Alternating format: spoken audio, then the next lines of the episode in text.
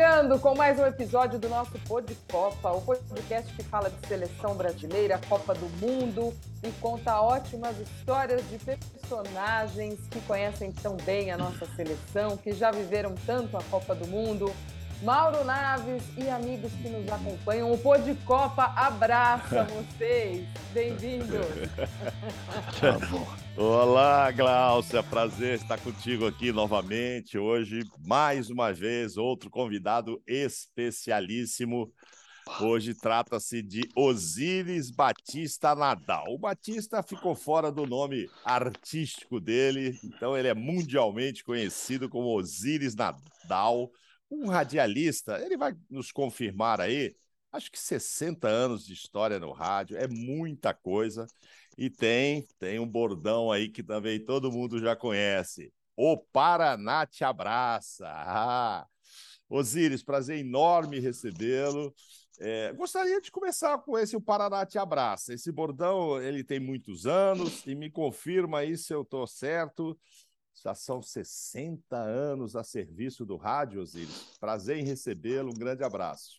Bom, para a Glaucia é um Paraná Te Abraço especial. Paraná Te Abraço com um beijo, com carinho, muito respeito por você. E para você, Mauro, você sabe, você é do meu coração, né? Você é do lado esquerdo. É. São amigos que a vida Obrigado. nos coloca de frente a frente. Você, a Patrícia, toda a sua família, que eu tive o prazer de receber aqui no Paraná. E dizer que estamos na, na luta já há 63 anos fazendo rádio. Começamos como plantão esportivo, é, mais, mais ouvindo né, transmissões e passando as informações. Depois fomos crescendo dentro da emissora, da Rádio Clube de Ponta Grossa, e ficamos como o redator oficial de dois programas esportivos. E aí, lá pelos idos de 63, 64, criamos a Parada Esportiva do Ziroca, um programa que o Rádio Paranaense não tinha no horário das 11 da manhã, e aí o Ziroca, por causa do meu apelido Ziroca, Osíris de Ziroca, dado por um grande radialista da época, Amaro de Souza, paulista, que veio trabalhar aqui no Paraná. E aí a vida continuou, fomos ganhando é, respeitabilidade, prestígio pelo trabalho que fazíamos, e nos idos de 1970 eu falei, bom, se a gente é capaz de fazer o que se faz aqui, está na hora de ir para a Copa do Mundo. E o diretor da rádio disse: Você está doente? Você está com febre? Eu disse: Não, não estou com febre, não, vamos lá. Aí meu pai disse: Você vai? Aliás, na verdade, meu pai nem disse: Você vai. Eram cinco é. da manhã quando eu acordei, sentei, arrumei a mala e estou saindo de casa. Ele acordou, né? Meu barulho acordou. Onde é que você vai, filho? Estou indo para o México, pai. Você está louco? Você vai fazer o que lá? Nós vamos perder? Não, nós vamos voltar campeão, pai. Nós vamos voltar campeão. E aí, com a mala e Deus no coração, fizemos a primeira Copa do Mundo e aí pegamos o vício, né, Mauro? Porque isso é uma cachaça desgraçada. É. Aí até hoje estamos na luta. E essa história do Paraná te abraça, Osiris? Como é que começou isso, esse bordão que ficou tão conhecido? Todo mundo que acompanha a seleção brasileira, acompanha as entrevistas, já sabe. Quando vem o Osiris, antes de qualquer pergunta, o Paraná te abraça. Olha, Glaucia, é... era a apresentação da comissão técnica com o Filipão no Rio de Janeiro. E estava cheio aquele, aquele, acho que era um museu ali perto da, do Flamengo, se não me engano, era um museu que foi, foi feita a solenidade e apresentação da comissão técnica e o Filipão tornou-se o técnico do Brasil. Tinha muita gente e tinham duas moças trabalhando com os microfones sem fio em busca de, das perguntas. Né? Daí uma das moças passou e disse, não esqueça que eu preciso fazer uma pergunta para o Filipão. Na época nós tínhamos feito uma um, uma coordenação com a, com a Rádio Manchete, que era, tinha o prefixo da antiga Manchete, e eu, ao lado do Marcos Marcondes, ficamos na coordenação da, da competição, das transmissões da Rádio Manchete, e, em função de que nosso grande amigo, que era o nosso líder na época, o, o, o lá de Tocantins, o nosso querido Venceslau, que acabou falecendo é, um pouco antes, e aí, né, nessa correria da, da, entrevista, das perguntas, muita gente participando, inclusive o Mauro Naves, que era bem mais novo na época. E uhum. aí eu, eu, eu fiquei, meio, fiquei meio distraído assim, não vi a moça, né? E ela foi para o lado esquerdo e eu saí correndo atrás dela. Eu disse, agora é minha vez. Daí disse, então faça a pergunta que você quiser. Daí, assim, no rompante, eu disse, Filipão, o Paraná te abraça. Aí ele agradeceu, disse, ah, por sinal, o Paraná está muito forte aqui, o, o presidente do Curitiba vai ser o chefe da delegação. E em seguida veio atrás de mim o Carlos Cereto, que trabalhou com Mauro Naves em, em, outras, em outros canais de televisão. Se, seu Osíris, não abandone esse bordão. E aí ficou. Ficou, daí o Tite se apaixonou pelo Paraná Te Abraça e foi ganhando uma simpatia do público, do, do pessoal, de modo especial da crônica esportiva. E hoje o Tite olha assim, quando eu não digo Paraná Te Abraça, uhum. o Paraná não vai me abraçar hoje? e ficou isso. Osíris, e de 70 para cá você foi a todas as Copas ou houve uma ou outra, enfim, que você não conseguiu ir cobrir em loco? Teve. Eu, quando eu fui para a Copa de 70, eu no, fiquei noivo da Vera e dei para ela uma chave de disse: ó, essa é a nossa casa. Você paga a primeira parcela, que eu só volto em agosto. Aí eu caso com uhum. você em seguida. Aí casei em 70, 10 de outubro, e aí a Vera, é, a parceira, você conhece bem a Vera, ela tem uma admiração muito grande por você e pela Patrícia, e aí a Vera pagou a primeira parcela, estou devendo para ela até hoje, e quando eu voltei, eu casei em 10 de outubro. E aí, já em janeiro de 71, nasceu o Júnior. E aí foi uma sequência de quatro filhos. Aí eu fui prejudicado na Copa de 74, não podia deixar mulher com quatro filhos. E na de 78 foi na Argentina, tinha aquele problema político na Argentina, o exército mandando. Uhum. E eu também não fui porque nasceu a Luciana, aliás, minto, nasceu o Fábio, no final de, de 77, princípio de 78. E aí eu acabei não indo nem, pra, nem na Copa da Alemanha de 74, nem na Copa da Argentina de 78. Aí, a partir de 78, da, da Copa de 82, graças a Deus não faltei nenhuma e espero não faltar no Catar. São 11, muito... 11, Glaucia, são 11 só que ele foi, tá? Só 11.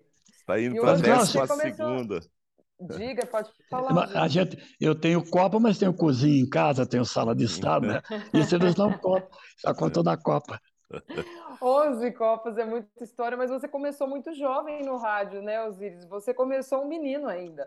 É, eu, eu, eu, quando eu morava num bairro chamado Varanas, e eu atravessava toda a cidade a pé pela linha de trem para ver os treinos do operário ferroviário. E segundo contam para mim, que eu não lembro disso, eu transmitia os treinos do operário numa caixinha de fósforo, numa lata qualquer, e fazia as transmissões do treino e voltava a pé, era longe.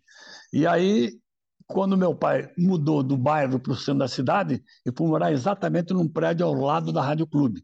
E tinha programas de auditório, eu participava dos programas de auditório, aquele negócio de você ganhava prêmio. Isso que a televisão faz hoje, o rádio fazia sem imagem, fazia no áudio, né?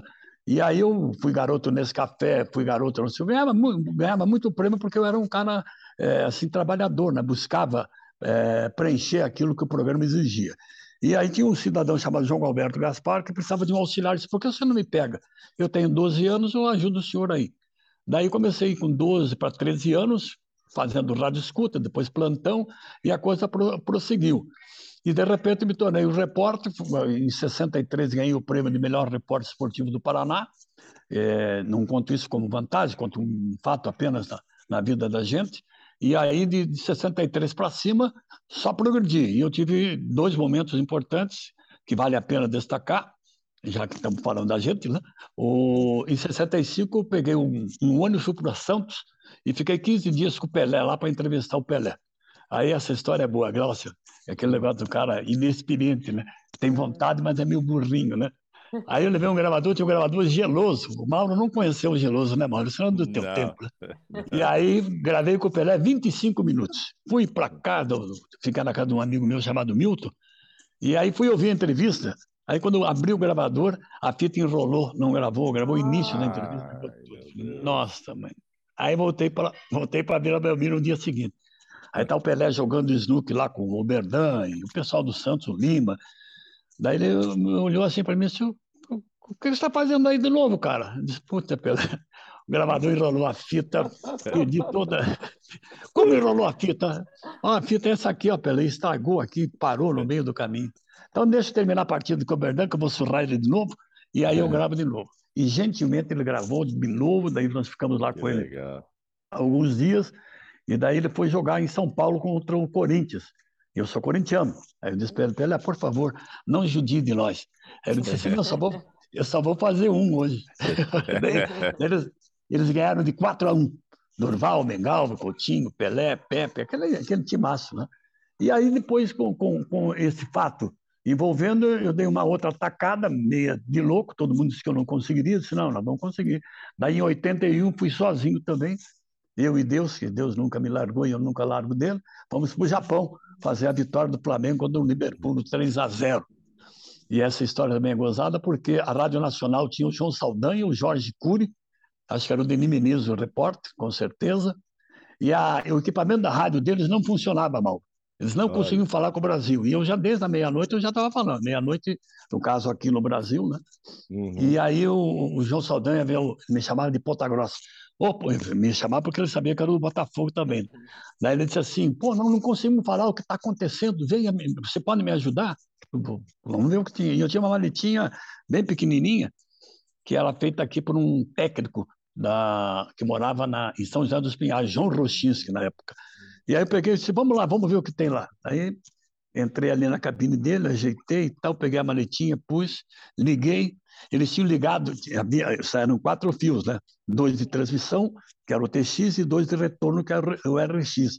E aí o Jorge Cury, ou o João, não sei qual deles, ligou, ligou invertido.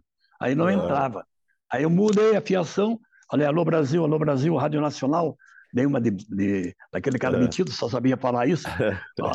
Alô, alô, Brasil, Rede Nacional, please. Aí entrou o Japira, tá, que era Embratel na época, ele disse, olha, tá, tá no ar aqui, cara, tá bonito, pode falar. Não, essa aqui é a Rádio Nacional, peraí que você vai falar com o Jorge Cury. E aí eles fizeram a transmissão deles, eu fui pro meu canto e fiz a, fiz a nossa. E esse foi um êxito profissional para mim, que valeu muito pela experiência que tive, né, conhecer o Japão, que eu voltaria depois mais tarde, mas são fatos que realmente empolgaram a vida profissional minha. Sempre foi aquele otimismo. E aí a credibilidade era absoluta dentro da, da cidade que eu morava, envolvendo também Curitiba, que é próxima, 100 quilômetros, e aí a gente foi, foi desenvolvendo. Aí aparece na minha vida a Copa do Mundo com Mauro Naves, com uhum. João Ramalho, com Tino Marcos, né, com pessoas espetaculares que me motivaram muito mais ainda, Glaucio e Mauro. Osíris, você, pô, a primeira, lógico, sensacional, em 70, México, aquele timaço, e você já volta com o Brasil sendo campeão. Pois é, sendo campeão. Aí depois você viveu essa experiência de campeão em 94 e, obviamente, também em 2002. Diferenças aí das conquistas, é, claro, o seu coração deve ter disparado mais em 70 pela idade, por ser a primeira, mas depois foram 24 anos até 94, também uma emoção muito boa, e depois o Penta. Vamos falar de 70, vai, assim, um fato marcante de 70 é, para você na cobertura em si e tal, das dificuldades do México, enfim, e da, da alegria, evidente, de, de da conquista brasileira, mas para você, como profissional, assim, um fato que te marca a Copa de 70. A, a diferença de 70 para a Copa, para outras Copas, até 82, é que você tinha uma liberdade total. Você conversava com o Clodoaldo, você conversava com o Pelé, com o Tostão, com o Jairzinho, você ia no treino, era o Major Guarani, que era o chefe da delegação brasileira, então não tinha essa esse impedimento causado hoje pelas assessorias, que ao invés de ajudar a imprensa, dificulta o trabalho da imprensa, nem, nem todas, mas a grande maioria. Então você tinha acesso fácil, você gravava todo dia. E nós tínhamos o Ado, que era o goleiro reserva, era o Leão, né? E, e o Félix e o Ado era o goleiro reserva. Então você conversava com eles, Mauro, com a mesma é, facilidade que você conversou há pouco tempo atrás. Aí depois da Copa de 70, já de 82, o Tele era um cara extraordinário e, e, tinha, se não me engano, era o Américo Farias que, que é, fazia a parte logística da seleção. Então você tinha com, com o Tele Santana também algumas facilidades, mas você já não tinha né, o processo de comunicação com os jogadores. E depois de 82 a coisa complicou, você tinha que marcar horário e não tinha mais horário individualizado, é, eram reuniões estabelecidas pela assessoria de imprensa, o, de modo especial o, o dois minutos, lembra dois minutos, Mauro? Dois é. minutos. Você só pode fazer dois. Lembra disso? lembro, é. lembro. É. E aí tinha também o. Desliguem os celulares. Desliga os celulares. E aí ficou, a coisa ficou mais complicada. Então você dependia muito, não via raramente se participava de treinamentos, mas de 70 a 82, na, do ponto de vista profissional, foram os melhores períodos. E a Copa de 82 foi uh, a grande seleção do Brasil. Não ganhamos, mas fomos um espetáculo da Copa.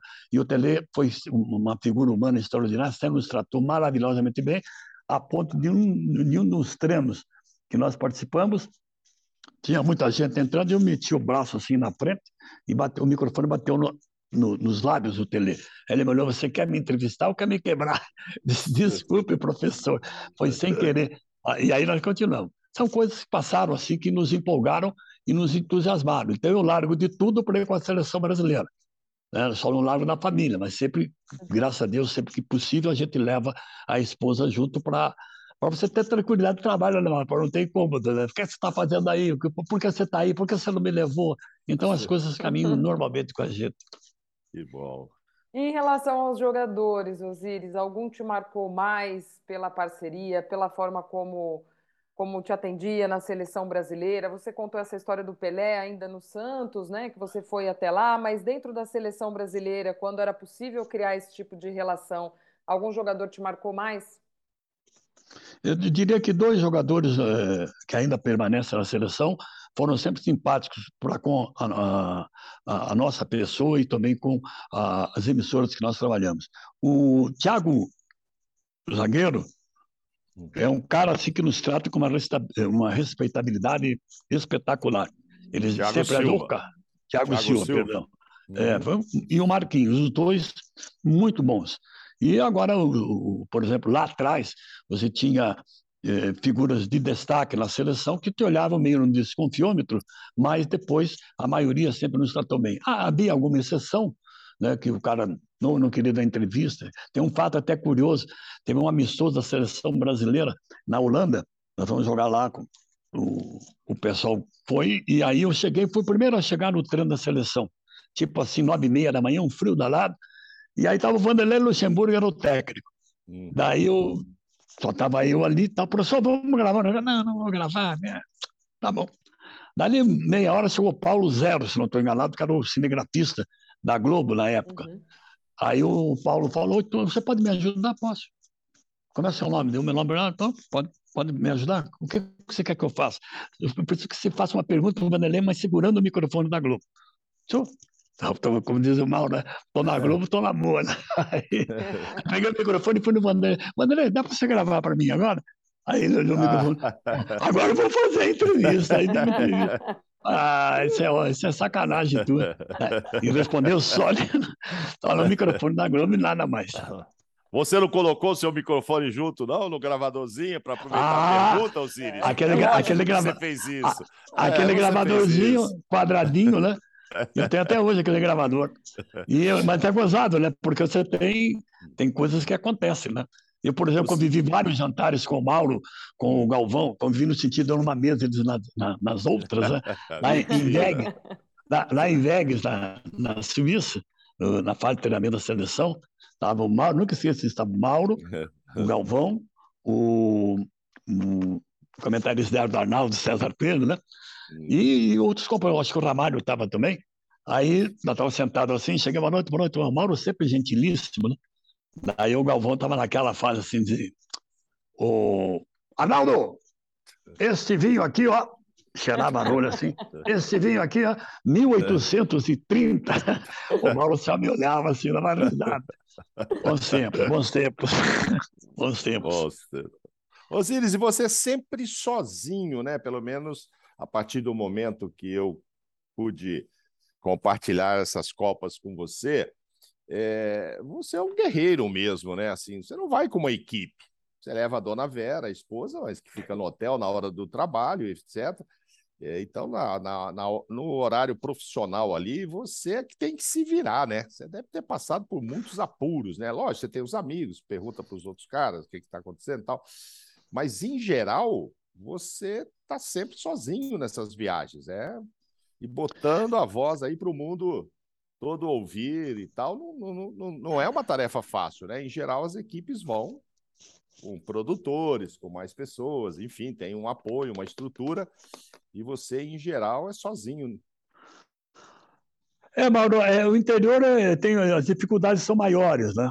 Porque a, as próprias emissoras tinha aquele, aquela, não vou dizer desconfiança, mas os caras não, não, se sentem muito seguros. E aí, eu, como eu sou um, um, bom, um bom cara de venda, eu vendo bem, Glaucio, eu vendo sanduíche por cachorro quente e vou embora, entendeu? E, e, eu me viro, me viro porque eu tenho um custo. Por exemplo, agora essa Copa do Mundo eu tentei formar uma rede de emissoras e bateu na trave porque o, o pedido de direitos é caríssimo, 290 mil dólares, só de direitos. O que é o direito, para quem não sabe, e que nos acompanha nesse modo? É, você tem uma sala de dois por dois ou três por dois e, e aquela sala está ali. Aí você vai querer, ah, preciso de televisão, você vai pagar 150 dólares a televisão, preciso de duas cadeiras, 25 dólares cada cadeira. Então a Copa para o rádio ficou inviável para as emissoras do interior pelo custo operacional. Ela, ela, atinge hoje, com absoluta tranquilidade, 1 milhão e 700 mil. Como é que vai repassar isso a patrocinadores? Com o aspecto de que você também não pode, é, durante a bola rolando, você dar os textos comerciais nos seus patrocinadores. Pode fazer na abertura, no intervalo e no final da, da transmissão. Então, isso encarece muito e o, o próprio patrocinador vai optar pela televisão, que queira ou não queira, hoje é o grande veículo no mundo. E aí a, nossa dificuldade é exatamente nesse encaixe, né, de você pagar esses 290 mil dólares. Então, o que eu tenho feito, Mauro, e estou indo para a Copa, pelo empenho que a gente tem, nós vamos fazer uma série de boletins. Nós vamos fazer boletim para emissoras de TV, que não têm direitos, e para as emissoras de rádio. Então, a gente vai fechando contratos individualizados como foi o caso, eu fui a Porto Alegre, fazendo um acerto com a Rede Pampa de rádio e de televisão. Em Curitiba, a TV Educativa deve também aceitar o nosso trabalho, que nós já fizemos para eles na, na Copa da Rússia, a KTV de, de Cascavel e uma série de emissoras de rádio. Então, você cobra um, um determinado valor dessas emissoras para que elas, o que elas venderem a delas, emissoras, e nós temos a, o nosso vamos dizer assim, o cachê estabelecido de, de, forma antecipada para que nós possamos realizar. Então, nós viajaremos no dia 16, chegando lá 17, a partir de 18 já, tá, já estaremos, se Deus quiser, falando direto do Catar para essas emissoras, tanto de rádio como de TV. Esse é, esse é o processo, Mauro e, e Glaucia. Osíris, e ao longo da tua trajetória aí no rádio, mesmo para cobertura de, de Copa do Mundo, você dizendo aí desses custos, em algum momento você achou que não faria mais, que o rádio não se sustentaria a ponto de poder estar em uma Copa do Mundo em loco? Ou isso nunca passou pela sua cabeça? Você sempre foi tentando se reinventar dentro do que o próprio veículo foi passando? Ele assusta um pouco, você, colocou bem, você fica assustado, mas é, quando você vê o Mauro fazer o que ele fazia lá atrás e faz hoje, você se motiva. Você pega um Tino Marcos, são, são referências né, para a gente. Diz, pô, se esses caras estão fazendo, por que eu não faço? O que eu estou tendo dificuldade um pouco é a idade, né, Graça? Eu estou com 77 anos, mas não perdi o embalo, não perdi o gosto pela coisa. E aí, essas dificuldades, você vai na, na base daquela música do Gilberto Gil, né? A fé não costuma falhar. Então, a gente vai e vai tocando. Eu, se Deus quiser, vou até onde Deus, Deus mandar. Se eu puder fazer a, Copa de três países na próxima, em 2026, México, Canadá e Estados Unidos, a gente vai tentar chegar e fazer também. É, me, me, me assusta um pouco, porque tudo subiu muito. Passagem aérea hoje é uma loucura, hospedagem, é, por exemplo, eu vou ficar 20 dias lá no, em Tóquio, em Tóquio, não, perdão, no Catar, nós vamos ter uma despesa, Doha, nós vamos ter uma despesa de, de hotel, a, é, orçada, já, já paguei a primeira parcela, em, em, cerca de 20 mil reais, passagem aérea 16 mil reais, e aí você tem que computar transporte lá, ida para treinamentos, enfim, uma, uma, série de despesas que são colocadas, já previstas, né? Então a Copa vai custar individualmente para mim entre 30 e 35 mil reais e eu vou tentar vender. Se eu não vender, eu vou do mesmo jeito. Eu fico devendo, mas volto para pagar. e da turma que começou contigo, Osiris, você é o que ainda segue na ativa, já que você colocou aí a questão da idade, ou ainda aí no Paraná, enfim, tem companheiros dessa época, ou você ficou mesmo como o marco do cara que esteve lá na Copa de 70 e até hoje segue? E, infelizmente, isso me entristece. Eu tive um grande companheiro eh, de rádio aqui, que era o Lombardi Júnior. Aí ele faleceu e perdeu o encanto. E tinha a Rádio Paiquerê de Londrina, Glaucio e Mauro. Mauro acompanhou bem a, a Paiquerê pelo JB, JB JB Batista, o J Batista, ele depois ele era o dono da rádio, fez várias copas, cinco ou seis, e depois desistiu por causa dos custos, né? E hoje, infelizmente, você é o único cara do Paraná que vai, infelizmente sou. Gostaria que fosse mais pessoas para ter uma participação de uma equipe verdadeira, né? um ajudando o outro, um compensando o outro. E essas pessoas, infelizmente, pelo custo operacional e também porque seguiram outros caminhos, nos abandonaram em termos de imprensa esportiva. Mas tem marcos importantes, o Cadu Lombardi, o Hidalgo também participava com ele, tinha o Edson Militão, que fazia a Gazeta do Povo em Curitiba, ele, ele comprava o espaço da Gazeta, revendia ele pagava fotógrafo e outros jornalistas que acompanhavam ele em diversas Copas. Infelizmente, isso acabou. E o que restou fui eu, né? Aquele negócio que não tem cão, caça com gato. Eles vão ter que me aguentar com o Zagallo. Né? Osíris, você viu de perto, muito perto, 50 anos vendo craques brasileiros desfilando nas Copas do Mundo. Não vamos falar de 70, não vamos falar do Pelé. De lá para cá, esquecendo, esquecendo o rei, qual o jogador que fazia você ficar paradão, olhando assim, falar, cara, esse cara joga muito, mesmo que não tenha ganho a Copa, mas, poxa, esse cara é o cara, que é o jogador que mais te animou aí, iluminou.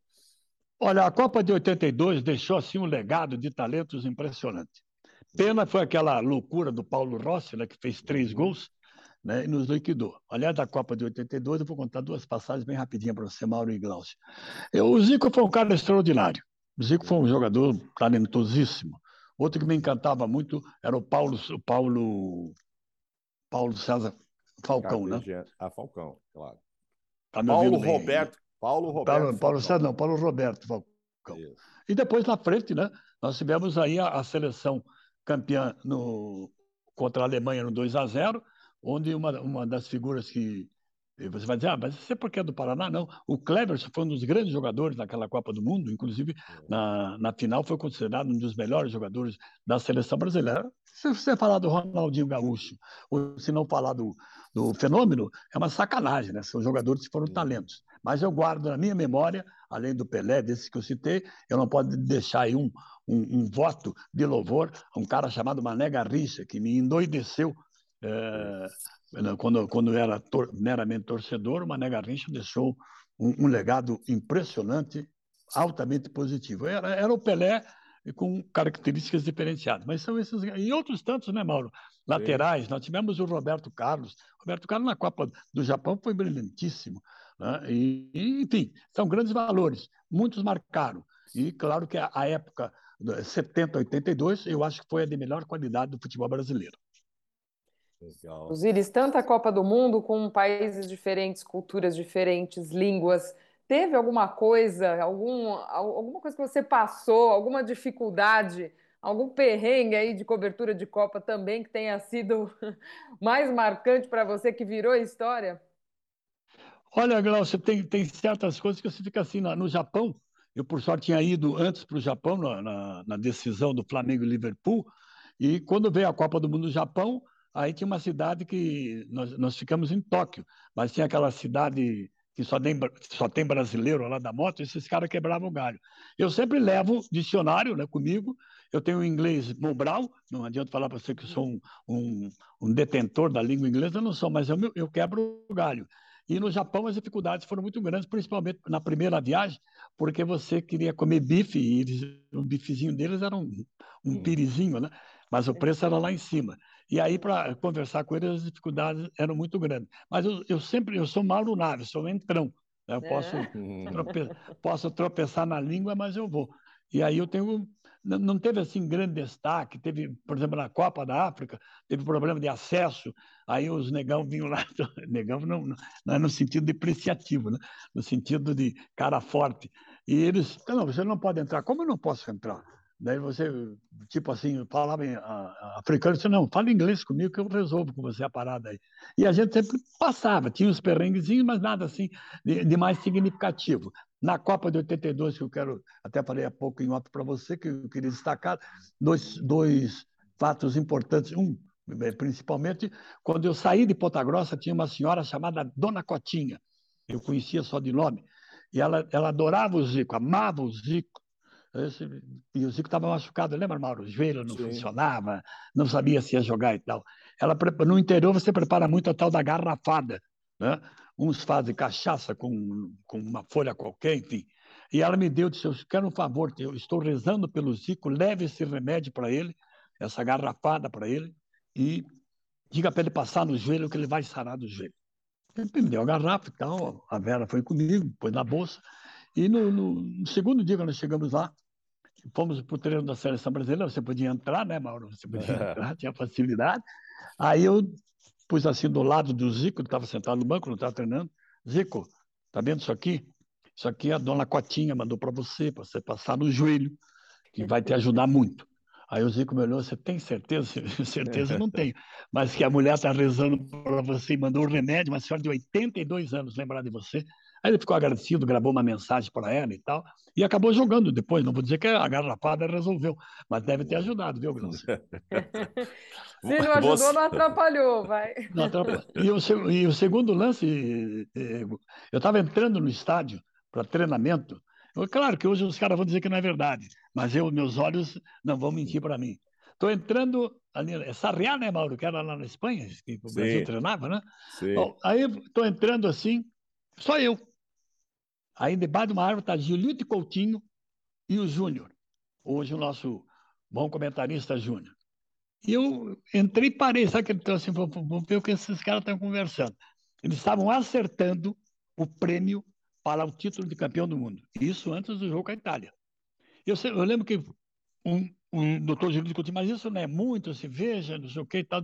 É, vocês vão dar carro, Estava aquele negócio da o, o, o Fusca para cada jogador e tal.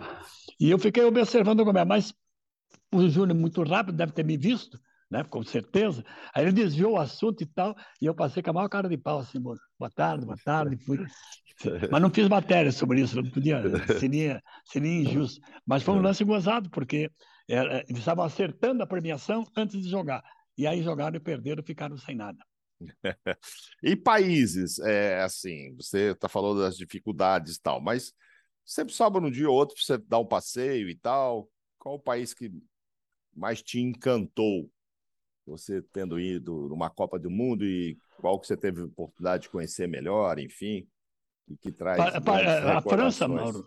A, a França. França foi a melhor, porque a França nos deu. Você lembra aquele dia lá na, na cidadezinha, ver os treinamentos da seleção brasileira? E nós ficamos um período grande, acho que foram 45 dias. E eu lembro que num dos treinamentos veio uma moça falando português, é portuguesa, é claro que ela era. Ela disse: O senhor, o senhor é jornalista, está aqui a credencial. Tá. Olha, o senhor está com a família? Ele disse: Eu estou com minha esposa e meu cunhado. Meu cunhado viajou por conta dele. Ela disse: Olha, eu quero oferecer para o senhor um carro. Eu falei: um carro? Não, para o senhor conhecer todos os museus da França de Paris, Olha, no caso. Maravilha. Daí eu falei, bom, vamos ver o que eu posso fazer. Eu liguei para a Vera, tem um carro assim, a moça fala português, pá, pá, pá. Eu não aproveitei, mas o Elvio, que era o meu cunhado, e, e a Vera conheceram todos os palácios de Paris, todos. Era um roteiro graciosamente com motorista, a intérprete, né? e viajou. Mas Paris é apaixonante. Agora, não esqueço de São Petersburgo, na Rússia, encanta, achei que nem, nem esperava aquilo, né, mano? Mas achei muito uhum. lindo São Petersburgo, tive facilidade, é, encontramos vários jornalistas brasileiros lá, pena que perdemos também, né? Mas é, São Petersburgo, Sochi foi muito gentil conosco, né? eu, eu consegui um hotel bem simples, mas, mas esse simples, não cinco estrelas, mas para o Brasil, três estrelas, na beirada do mar. E o mar deles é só pedra, mas de qualquer forma você estava ali, né? E tinha, tinha o jornalista São Paulo, Cosme Rimoli, não, tava, tava uhum. perdido em sorte. Falei, vem para cá que eu não vou te, te socorrer. Aí ele ficou, uhum. ficou conosco lá, só saía do hotel para dormir. Mas todo, toda a facilidade possível. Agora, São Petersburgo, Glaucia, se você já conhece, parabéns. Se não conhece, vá conhecer, que vale a pena. Conheço. Fica aí a hashtag fica a dica, né? De passeio. Agora, eu achei curioso essa história da Vera também ir às Copas, os Iris.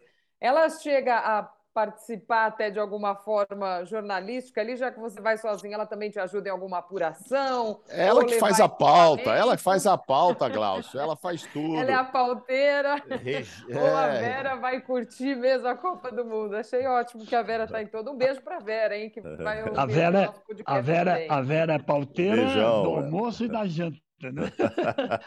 Essa ela faz. Não, mas ela ajuda, por exemplo, com, com, com fazer vídeo, essas coisas, ela dá uma mão muito boa.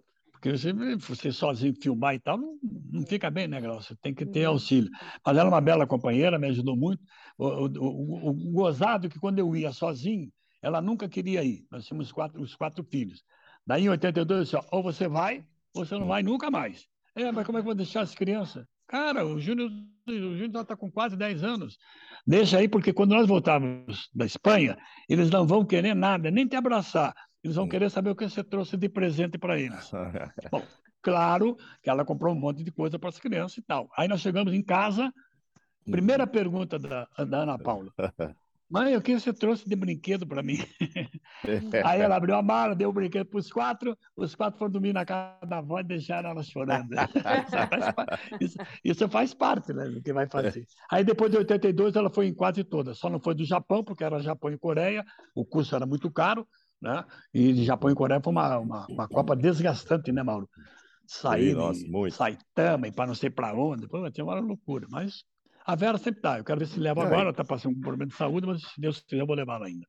É, e foi muito tempo, eu não sei se você fez o roteiro todo, né? Mas 2002 começou na Espanha, foi para Malásia, né? começou muito antes, né? Então, realmente, acho que deu mais de 60 dias para quem pegou desde o início, é. como eu peguei, e, enfim, você deve ter pego, então ia ser puxado para a Dona Vera.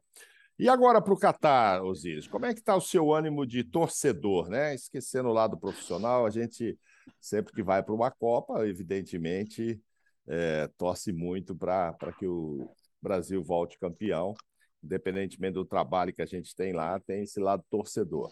Como é que estão suas expectativas? Vai dar pois olha, Mauro, vez? Pois olha, Mauro, a, a, posição que você vê na rua hoje, eu sou um cara que eu tenho que vender para poder fazer uhum. os boletins informativos. Há um certo é, desinteresse, Glaucia, do, do, do, cliente, do patrocinador e do próprio público. Eles não estão querendo saber de Copa do Mundo. Tanto é que numa recente pesquisa feita da, da seleção brasileira em sétimo lugar na preferência do público desportivo. Mas eu acho que a hora que chegar, a hora da Copa, a partir de setembro, a coisa já começa a mudar e o torcedor brasileiro vai acreditar. Mauro, eu estou com que nem 70. O meu pai disse, você vai lá fazer o quê? Eu vou ver o Brasil ser campeão, pai. Tricampeão. Ah, você está louco. Eu estou indo com o mesmo entusiasmo porque o Tite me passa uma credibilidade muito grande. Você tem acompanhado, você sempre está presente, a Gláucia, ele, ele faz um trabalho muito bonito com sua comissão técnica. Claro que ele não vai poder levar todo mundo, né? pode levar agora 26, mas eu saio com esperança no coração de que a gente vai conquistar o Hexa. Aliás, está na hora de nós ganharmos alguma coisa, porque já faz tempo que não ganhamos nada. Né? E eu tenho a é. impressão que o grupo, Mauro, está muito unido. Você vê o grupo muito alegre. Hoje você vê, por exemplo, Paris Saint-Germain o, o, o Neymar jogando o que está jogando, né, mostrando a vontade de jogar, eu tenho a impressão, Mauro, que passa para a gente uma credibilidade. É até bom a gente sair meio no, no desconfiômetro, né, de que não vai dar certo, uhum. mas eu acredito que nós vamos conseguir um resultado altamente positivo. A única coisa que está me enchendo o saco um pouco é essa mudança de ficar quatro dias na Itália antes de ir para, antes de ir para Doha. Eu acho que não, não tem necessidade, diz que é melhor sair do ambiente de Copa. Eu já sou contrário, eu vejo que é melhor conviver com o ambiente de Copa para já derimindo algumas dúvidas. Mas acho que o Brasil chega. Se vai ser campeão, é um detalhe. Quando, depois que eu vi a decisão contra a uhum. Itália, na, em 82, que nós éramos disparadamente os melhores e perdemos, nós vamos agora naquela base de comendo pelas beiradas e quando o pessoal vê, a gente está chegando na final eu tenho a impressão que a gente pode e, e, deve trazer o caneco. Como torcedor e também na condição de, de, de jornalista esportivo, eu tenho a impressão que nós vamos é, conquistar um resultado altamente positivo, porque o, o grupo está integrado, o Tite e o, o, Kleber e todos os demais membros da comissão têm um, um, uma ascensão muito grande sobre o grupo, há uma liderança em conteste, e eu tenho a impressão que vai dar certo, porque os jogadores estão no final de linha, né, no final de, de, jornada, estão todos eles dispostos a conquistar o ex-campeonato, Mauro e Glaucia. Osiris, você acha que esse longo período sem ser campeão do mundo fez com que as pessoas se desinteressassem pela seleção brasileira? Ou o que leva a esse desinteresse que você falou? Claro que no momento ali, às vésperas, na hora do Mundial, muda um pouco, todo mundo quer assistir, todo mundo quer informação, mas desse tempo que você acompanha a seleção, você acha que o que explica isso? Explica exatamente os resultados negativos da seleção. O último resultado, a perda da Copa América, quando em pleno Maracanã nós demos de presente para a Argentina o título, ah, isso, isso mostrou assim um, desencanto do torcedor para com a seleção brasileira. Há um descrédito do, do time, não do Tite ou do, da comissão técnica. Há um descrédito pelos resultados que foram conquistados. E aquela mania, ah, nós não jogamos com o europeu, nós não jogamos com o europeu, nós só ganhamos dos sul-americanos. E perdemos a, a, Copa América para a Argentina em pleno Maracanã. Então, isso arrefeceu o entusiasmo. Mas há um detalhe, né, Glaucio? Que tem jogos de repente, você acredita que os... Bom, não vai ninguém no estádio. Daqui a pouco tem 40 mil torcedores lá. Né? Há jogos, por exemplo, nós fomos fazer o Mauro estava junto, acho que foi Manaus e Recife, né, os últimos jogos da seleção brasileira aqui, que o torcedor compareceu em grande número e vibrou com a seleção brasileira. E esse desgaste pela, pela derrota com a Argentina, eu acho que é recuperável já a partir dos amistosos que estão previstos, se não programados, previstos para setembro. E, infelizmente, não tem seleção da Europa para jogar conosco. Mas também não dá para chorar muito, viu, Glaucio? Porque nós não perdemos para o europeu. O europeu, último que ganhou de lá foi a Bélgica, na Copa do Mundo. O resto nós ganhamos fora. Tchecoslováquia, República Tcheca, não sei aonde. Onde jogamos, nós ganhamos. E aí eu tenho a impressão que isso vai é, é, recuperando a imagem da seleção como time de futebol. Hoje tem muita influência na mídia paulista e também na mídia carioca, que quer enfiar Danilo, quer enfiar Rafael Veiga, quer enfiar o jogador do Flamengo, é, o Pedro, o Everton, o Gabigol, o pessoal quer botar jogador do time deles.